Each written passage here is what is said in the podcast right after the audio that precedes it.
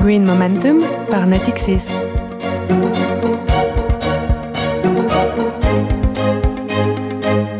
Bonjour à toutes, bonjour à tous et bienvenue dans Green Momentum. Green Momentum proposé par Natixis, c'est la première série de podcasts consacrée à la finance verte, à ses enjeux, à ses évolutions et à son rôle essentiel dans la lutte pour une meilleure préservation de notre environnement. Alors aujourd'hui dans Green Momentum, on aborde la question de la gestion d'actifs et de la transition énergétique. Quel impact les exigences écologiques et sociétales ont-elles sur la stratégie des gérants d'actifs? Quel impact cela a-t-il sur les rendements? Quelle est la sensibilité des investisseurs à cette question. Voilà les sujets dont on va entre autres parler avec deux spécialistes aujourd'hui dans deux domaines bien distincts, vous allez voir. Euh, Léa Dunan-Châtelet, vous êtes euh, responsable de l'investissement responsable chez DNCA Finance et vous êtes donc spécialiste de la gestion d'actifs financiers. Bonjour. Bonjour. Et euh, Thierry Laquitaine, directeur ISR chez AEW, AEW qui est un gestionnaire d'actifs immobiliers, filiale de Natixis et de la Banque Postale et vous gérez euh, toute une euh, typologie d'immeubles dans toute l'Europe et votre spécialité, on l'aura donc compris, c'est la gestion euh, immobilière.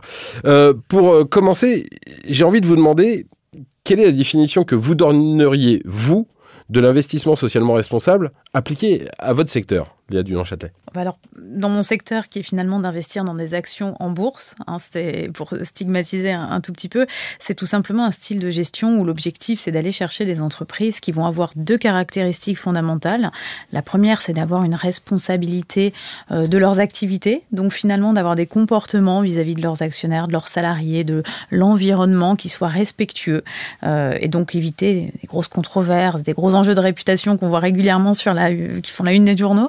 Et puis aussi d'aller de plus en plus chercher des entreprises qui ont une contribution positive aux enjeux de l'environnement, aux enjeux de la société, et de les mesurer. Voilà ce qu'est l'ISR aujourd'hui chez nous, en tout cas chez DNCA, c'est-à-dire des fonds engagés vers une transition, qu'elle soit environnementale, sociale ou, autre. Et on comprend bien euh, la, distinction que, que, vous faites euh, entre les entreprises qui sont engagées euh, finalement vis-à-vis de la société et puis celles qui essayent d'avoir un impact positif sur l'environnement. Thierry Laquitaine, dans votre domaine de l'immobilier, c'est quoi votre définition? Alors la définition générale de l'ISR, c'est la prise en compte de critères extra-financiers dans l'investissement, euh, que ce soit aux étapes essentielles, que sont l'investissement et la gestion des actifs. Alors pour l'immobilier, c'est assez particulier parce que nous, l'immobilier, c'est un secteur qui est extrêmement euh, impactant au niveau de l'environnement, que ce soit au niveau des consommations énergétiques, puisqu'il pèse pour 40% des consommations, 25% pour les émissions de gaz à effet de serre, et encore, c'est que les émissions euh, lors de l'exploitation des bâtiments. Sur le cycle de vie, ça serait plutôt aux alentours de 40%. C'est aussi une industrie qui est très impactante en termes d'utilisation des matières premières, puisque 50% des matières premières sont extraites pour être utilisées par le bâtiment, la construction, et aussi en termes de polluants le bâtiment est régulièrement dans les premiers, les deuxièmes polluants de sol, de l'air, de l'eau. Ouais, vous partez mal. Donc une industrie très impactante, mais ça veut dire qu'il y a une responsabilité de ce fait qui est très importante. Et on a la possibilité, à l'acquisition, d'évaluer la performance E, S et G, puisque l'ISR, on a trois piliers, l'environnement, le social et la gouvernance, des actifs dans lesquels on souhaite investir. Et on a aussi une particularité euh, dans l'immobilier, c'est qu'on n'est pas simplement investment manager, on est aussi asset manager. Une fois qu'on achète un immeuble, on le gère. On prend les décisions, on met en place les prestataires, on signe des contrats, on réalise des travaux sur les bâtiments. Donc on a une forte maîtrise de l'objet et une capacité de l'améliorer. Donc notre sujet, c'est pas tant d'identifier les bons immeubles que d'identifier comment améliorer les immeubles existants. Dans ce que vous nous expliquez, on voit que la, la chaîne elle est extrêmement morcelée. Il y a énormément d'intervenants entre euh, la personne qui construit, la personne peut-être qui va financer la construction, la personne qui va acheter l'immeuble, gérer l'immeuble, les occupants, les prestataires de services. Comment vous faites pour que tout cela soit harmonieux et que tout le monde marche dans le même sens, celui que vous avez choisi, celui euh, bah, d'immeubles qui soient plus green ou moins polluants euh, en fonction de, de l'endroit où on se trouve? Alors effectivement, dans le bâtiment, la théorie est assez simple, la pratique est plus compliquée c'est une industrie qui est complexe, avec beaucoup d'intervenants, extrêmement morcelés, avec une organisation par étapes euh, qui s'apparente plus à une course de relais, où chacun fait sa part et passe à l'intervenant d'après. Donc lorsqu'on veut fédérer et fixer de nouveaux objectifs et mettre tout le monde dans le même train pour aller dans la même direction, c'est complexe. Ça nécessite de contractualiser avec certains, nos prestataires, ça nécessite de faire de la sensibilisation pour d'autres, c'est le cas plus des locataires, ça nécessite euh, d'éduquer aussi, c'est le cas des investisseurs, euh, ça nécessite de, dialoguer avec les parties prenantes, notamment les pouvoirs publics, de faire de la co-construction de textes. Euh, ça nécessite de faire aussi de la co-innovation. On a beaucoup d'outils que nous avons développés avec des prestataires extérieurs en co-innovation, mhm. parce que on est souvent confronté à des difficultés, on, identifie des besoins et il n'y a pas en face de solution, il n'y a pas d'outils, il n'y a pas de compétences. Donc on est obligé de faire du co-développement. Donc euh, voilà, ça nécessite d'avoir beaucoup d'allers et retours entre nous et les différents intervenants. Et ce qui est passionnant. Léa Dunant-Châtelet, on voit que la pédagogie a une énorme part dans ce que nous raconte euh, Thierry Laquitaine. Euh, est-ce que vous aussi, dans la gestion d'actifs financiers, pour le coup, il y a eu ou il y a encore un mm. gros travail de pédagogie qui est amené. Ce que j'aime beaucoup dans ce que Thierry évoque, c'est le côté concret de son métier. Je crois que la gestion d'un bâtiment, même pour quelqu'un qui n'est pas spécialiste, c'est quelque chose qui parle assez facilement. Euh, dans mon métier, qui est d'investir dans des entreprises à travers leur capital qui est coté en bourse, déjà rien quand on a fait cette phrase, un peu on, plus abstrait. On voit bien qu'on fait face à un problème. La différence aussi entre nos deux métiers, c'est que les actions, ça a été un des premiers, euh, euh une première classe d'actifs à être analysée sous l'angle ISR finalement. Donc on a euh, plus de 20 ans, peut-être même 30 ans de recul maintenant euh, pour essayer de dire euh, finalement on va faire des, classements comme à l'école. On va mettre en tête de gondole les entreprises qui ont des bonnes pratiques et puis à la fin celles qui sont plutôt pas très bonnes. Et puis progressivement dans le temps de se dire on va les exclure ces entreprises-là parce que on n'a pas tellement envie d'aller investir dans des entreprises qui, qui polluent pour caricaturer ou qui vont faire travailler des enfants. Euh, ça, c'est l'ISR d'il y a quelques années et qui, mhm. du coup, a beaucoup évolué et qui maintenant va vers euh, euh, cette notion de pédagogie parce que l'ISR, c'est le grand public aujourd'hui, c'est monsieur et madame tout le monde qui va justement gérer son épargne et qui se retrouve un peu consommateur, ce terme qu'on entend très souvent. Et ben, si on devait faire le même parallèle avec l'épargnant, c'est la même chose. Comment expliquer de manière pédagogique à quoi sert un fonds ISR Action? Eh bien, il sert financer l'économie ça, c'est déjà important. Réconcilier euh, l'épargnant et l'économie réelle. On n'est pas des spéculateurs. On investit dans la durée.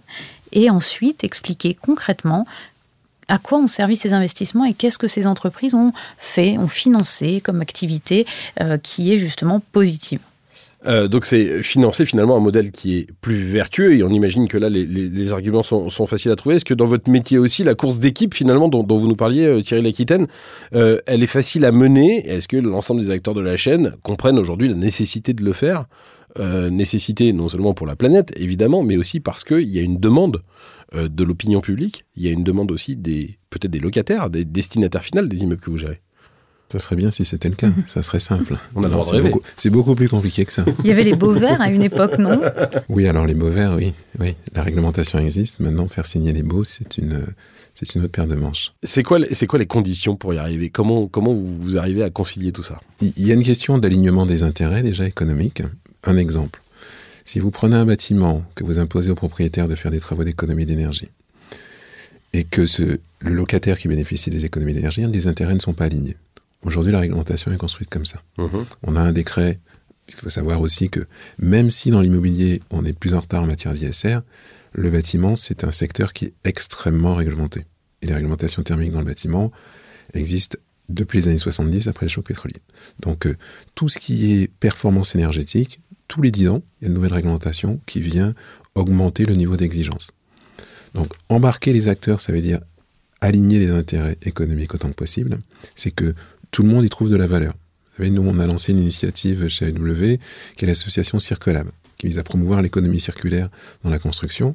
Lorsque vous faites de l'économie circulaire, euh, ça veut dire qu'il faut que tout le monde soit gagnant. Si l'entreprise de déconstruction, qui jusqu'à maintenant euh, valorisait certains matériaux sans en parler à, personne, dorénavant lui dit bah, ces matériaux, tu vas nous les donner, nous on va mmh. les vendre, il ne mmh. va pas s'y retrouver.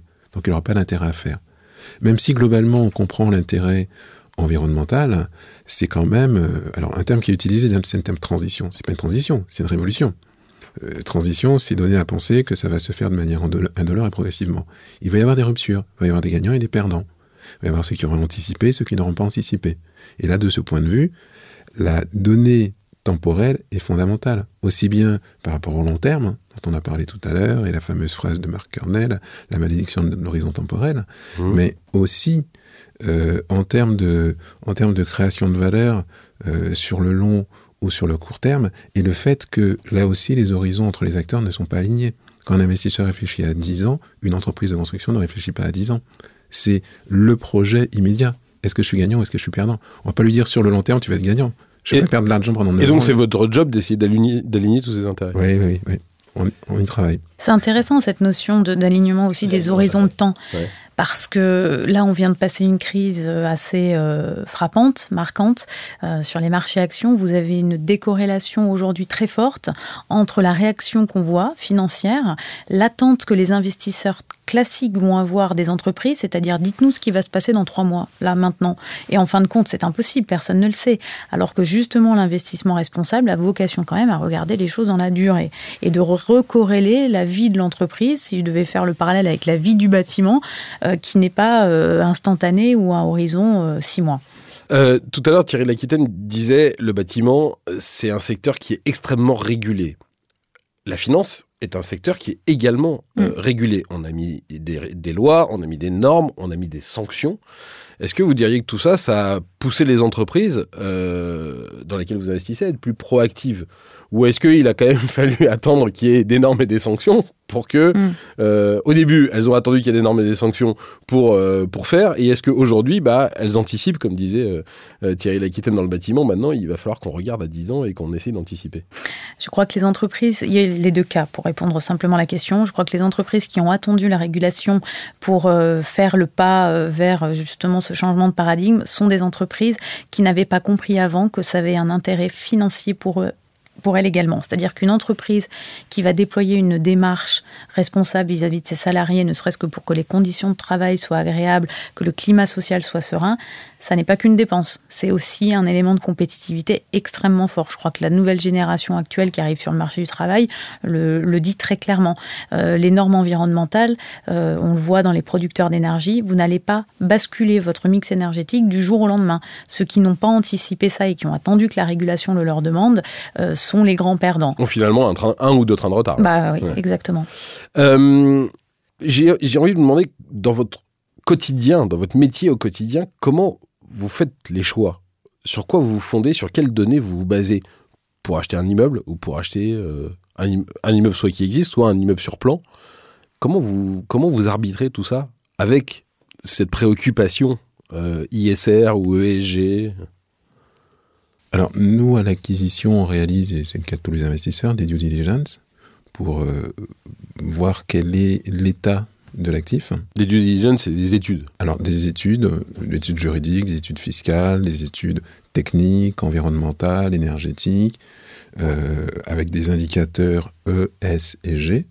Et à partir de ces études qui sont faites par des tiers, par des bureaux d'études extérieurs, par des consultants, euh, on réalise une analyse.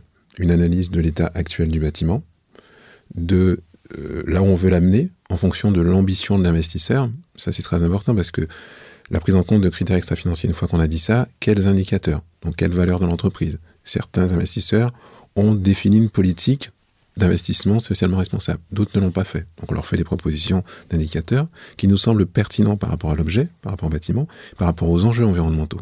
Donc aujourd'hui, l'énergie est incontournable, le carbone est incontournable, et puis on a des indicateurs clés qui sont reconnus par l'ensemble de la profession dans l'immobilier, qui sont l'eau, en plus du carbone et de l'énergie, Mhm. l'eau et les déchets. Et que ces quatre-là, c'est minimum syndical. Ça veut dire très concrètement que vous avez mis une espèce de grille de lecture de l'ensemble des études que vous, euh, que vous recevez et que vous les passez à la moulinette pour après dire on fait, on fait pas? Exactement. On a une grille d'analyse des immeubles qu'on utilise sur tous les bâtiments, avec des indicateurs qui sont actionnables ou pas, Mhm. selon l'investisseur, et un niveau d'ambition qu'on a au préalable défini avec l'investisseur. Parce qu'une fois qu'on a dit qu'il y a des indicateurs extra-financiers, quelle euh, pondération et quelle euh, priorité on va donner aux critères financiers par rapport aux critères extra-financiers. Oui, Parce que que l'idée à la fin, c'est que ce soit rentable. quand même. L'idée, c'est que ça soit rentable. Alors là aussi, sur quel horizon temporel? Pour certains, on va faire des plans de CAPEX à 10 ans, pour d'autres, on va aller plus loin. Euh, Léa Dunon-Châtelet, vous pareil, c'est quoi votre grille Sur quelles données vous vous fondez? Parce que c'est facile de dire. euh, Enfin, il y a y, plein de gens qui ont fait plein d'études sur euh, les normes environnementales, etc., etc. Mais on, on a l'impression que, bah, comme il n'y a pas de normes établies, on a un peu tout mélangé et qu'on peut à peu près faire Mhm. dire n'importe quoi à n'importe quel chiffre. Comment vous, vous faites pour les évaluer de la façon la plus objective possible Exactement. Alors, mon métier s'est construit sur des données euh, souvent utilisées euh, auprès de, grandes agences de notation. Euh, moi, je ne suis pas favorable à cette méthodologie parce que finalement, j'externalise ma valeur ajoutée qui est l'analyse de l'entreprise et l'analyse de ces informations.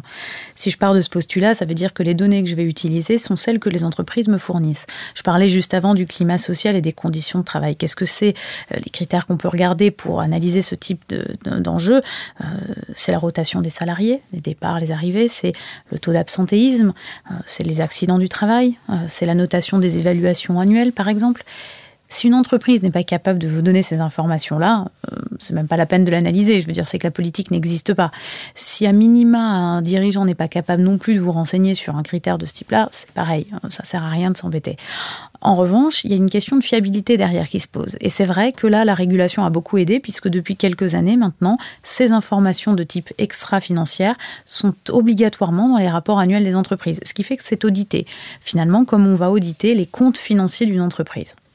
Alors là, on est du côté des entreprises, des endroits dans lesquels vous investissez. On a évoqué un tout petit peu la, question des, investisseurs. Est-ce que eux aussi, Thierry Laquitaine, vous diriez qu'ils ont changé leur grille de lecture? Vous nous disiez pas tous mais on en est à quel point, à quel niveau? Alors, ceux euh, qu'on côtoie, oui, ils ont changé. Moi, ça fait dix ans que je fais de, l'investissement socialement responsable. Euh, j'ai bien pu observer l'évolution. Mais il y a différentes familles d'investisseurs. Vous avez des investisseurs institutionnels qui, eux, ont des temps de détention longs. Donc, par essence, l'ISR, ça leur parle. Certains des immeubles dans mon portefeuille, euh, on en a un qui est détenu depuis les années, fin des années 1940. D'accord. Comprenez bien qu'un investisseur comme ça, euh, déjà, il n'est pas euh, pris à la gorge pour cracher du rendement. Et il a une notion même de sa responsabilité qui est différente d'un investisseur qui détient un actif pendant trois ans. Mmh. Moi, j'ai eu ces discussions avec euh, certains collègues en Angleterre qui m'expliquaient, mais nous, on est sur une stratégie de détention qui est valuable. Donc, on ne garde pas un actif plus de trois ans. Donc, en trois ans, on n'a pas le temps de faire grand-chose sur un immeuble. Donc, on ne souhaite pas s'embêter avec ces sujets-là. Donc quand vous détenez un immeuble 70 ans ou 3 ans, vous voyez pas les choses de la même façon. Mmh. Donc déjà les investisseurs institutionnels. Ensuite, vous avez les caisses de retraite. Les caisses de retraite sont des investisseurs, mais sont des investisseurs qui ont des comptes à rendre à des particuliers. Et dès lors que vous avez des particuliers dans la boucle, vous avez une espèce d'obligation morale de prendre en compte des critères qui ne soient pas uniquement financiers. Et vous avez dans les caisses de retraite des syndicats donc qui, un peu, qui sont un peu schizophréniques parce qu'ils se rendent bien compte qu'ils sont d'une certaine façon capitalistes, mais ils peuvent pas être capitalistes comme les autres avec en plus des réglementations qui s'imposent à ces investisseurs-là. Donc vous avez aussi une approche des caisses de retraite qui sera beaucoup plus vertueuse lorsqu'on parle d'ISR. Avec en plus nos, amis hollandais qui sont très en avant sur ces sujets-là et qui mhm. ont des fonds, des fonds de pension qui sont extrêmement puissants, beaucoup plus puissants qu'en France, et qui sont aujourd'hui les leaders en matière d'ISR en Europe. Et de mon point de vue, en tout cas dans l'immobilier, hmm. au monde. Qui ne se contentent pas euh, d'attendre, qui ne se contentent pas d'interroger leur gestion d'actifs, qui développent des outils, qui sont proactifs et qui vous disent maintenant, on a développé ça, vous allez utiliser ça. Alors c'est super parce que ça tire l'industrie vers le haut. Donc il y a toute une partie des, investisseurs qui ont compris mhm. et qui ont fait le chemin, et puis il y en a d'autres toujours pas. Et vous avez des investisseurs qui vont être plus attentistes, qui vont mhm. surtout regarder la réglementation, euh, essayer de voir euh, là où ils vont être obligés d'investir et là où euh, on verra bien. et si on a vraiment la pression, soit réglementaire, soit une forte pression du marché, on va y aller. Vous avez après les particuliers. Alors les particuliers, c'est un peu diffus. Et c'est difficile à apprécier parce qu'on n'a pas le contact direct. Et ça interpose en plus la société de gestion qui est assez discrétionnaire. Quand on parle d'action d'entreprise, euh, là aussi, il y a plein de types d'investisseurs. Est-ce qu'il y a différentes typologie comme celle qu'on vient de voir dans, l'immobilier ou est-ce que vous dites aujourd'hui ils ont tous le chemin euh, et, le truc est gagné? Et pourtant, quand on parle de bourse, on imagine que spéculation et rentabilité, alors que c'est pas totalement ça. Oui, alors euh, il y a tous les types d'investisseurs bien évidemment, donc du plus grand institutionnel, euh, en passant par les réseaux bancaires, les assureurs, le client particulier, l'épargne salariale. Donc c'est vraiment ça touche absolument tout type d'investisseurs. tous n'ont pas les mêmes attentes et même par classe d'investisseurs, on a des grands institutionnels qui vont avoir effectivement des visions très long terme euh, et qui se positionnent sur des investissements à 15-20 ans, donc euh, qui sont dans une logique de pérennité, euh, de gestion des risques plus que de rentabilité court-termiste. D'autres pas forcément, euh, ou qui n'ont pas d'appétence, ou qui pensent, comme vous venez de le, le sous-entendre, que ça n'est pas rentable, euh, ce qui est contraire à la logique en fait. Et là, je me retourne vers la deuxième classe d'investisseurs, plutôt le, le, client final, qui a eu ce sentiment pendant des années, on dirait 2000-2010, que l'ISR était un véritable frein à la performance. Et depuis une dizaine d'années, c'est l'inverse qui se produit, parce que les tendances sont là, que les flux de marché vont vers les investissements qui ont, qui ont plutôt cette approche vertueuse, et qu'en plus, c'est moins risqué. C'est-à-dire que vous avez une meilleure, pour prendre un jargon purement financier, un meilleur couple rendement-risque démontré maintenant depuis un certain temps. Donc une meilleure rentabilité avec un, une prise de risque plus faible. Et, et quand on sait que dans l'investissement financier, plus on prend de risques, plus ça rapporte, mais c'est là aussi on peut perdre le plus finalement pour des Absolument. clients qui cherchent le long terme et qui cherchent une espèce de pérennité. Voilà. C'est plutôt une bonne chose.